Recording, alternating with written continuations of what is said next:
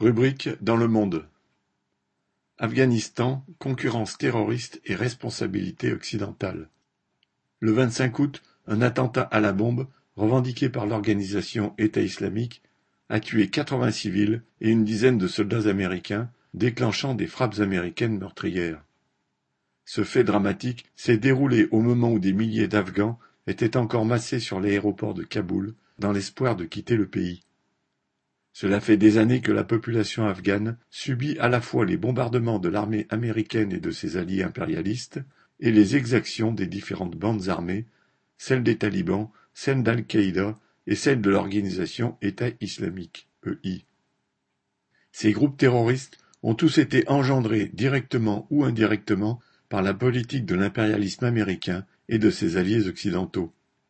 Dans les années 1970, pour contrer l'influence de l'URSS, la CIA et le régime saoudien financèrent, entraînèrent et armèrent les groupes intégristes qui combattaient le gouvernement pro-soviétique, puis les troupes de l'URSS quand celle-ci envahit le pays pour soutenir ce gouvernement.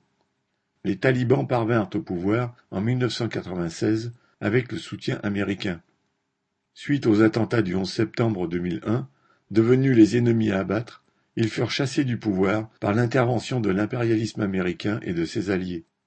Les milices talibanes ont cependant continué à défier les armées impérialistes, imposant leurs lois dans des zones entières, vivant de raquettes, de contrebande vers le Pakistan et du trafic de l'opium du Helmand. Un gouverneur de la province du Kunduz, situé au nord du pays, témoignait ainsi en 2010. Citation, Les talibans font ce qu'ils veulent ici, il tue, il torture, il raquette à l'envie. Mais l'impérialisme a engendré bien d'autres groupes terroristes. Ainsi, Al-Qaïda fut créé en 1987 par Oussama Ben Laden, un islamiste issu d'une famille saoudienne milliardaire.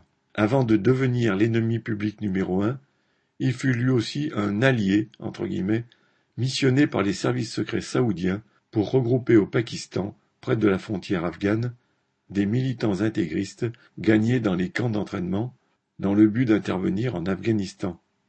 De 1989 à 1996, ces djihadistes bénéficièrent du soutien masqué de la CIA et de celui plus ouvert des services secrets du Pakistan, alliés des États-Unis. Quant à l'organisation État islamique, elle est le produit de la guerre menée en Irak en 2003 par les États-Unis et la Grande-Bretagne avec la complicité des autres puissances impérialistes. Le I, vaincu en Irak et en Syrie, tente de se reconstituer, entre autres en Afghanistan, en se posant en concurrente des talibans. Au milieu de ces multiples affrontements entre groupes en concurrence pour le pouvoir, les dirigeants américains ont choisi de laisser le champ libre aux talibans, c'est-à-dire ceux qui se sont finalement imposés sur le terrain, dans l'espoir qu'ils pourront peut-être garantir un semblant d'ordre, et surtout faute d'autres interlocuteurs plus solides. Pour maintenir leur domination, les dirigeants impérialistes ont toujours favorisé les mouvements les plus réactionnaires ou soutenu des régimes tels que la monarchie saoudienne, chez qui la charia est en vigueur. Le sort de la population ne rentre bien évidemment jamais dans leurs calculs. Aline Rettes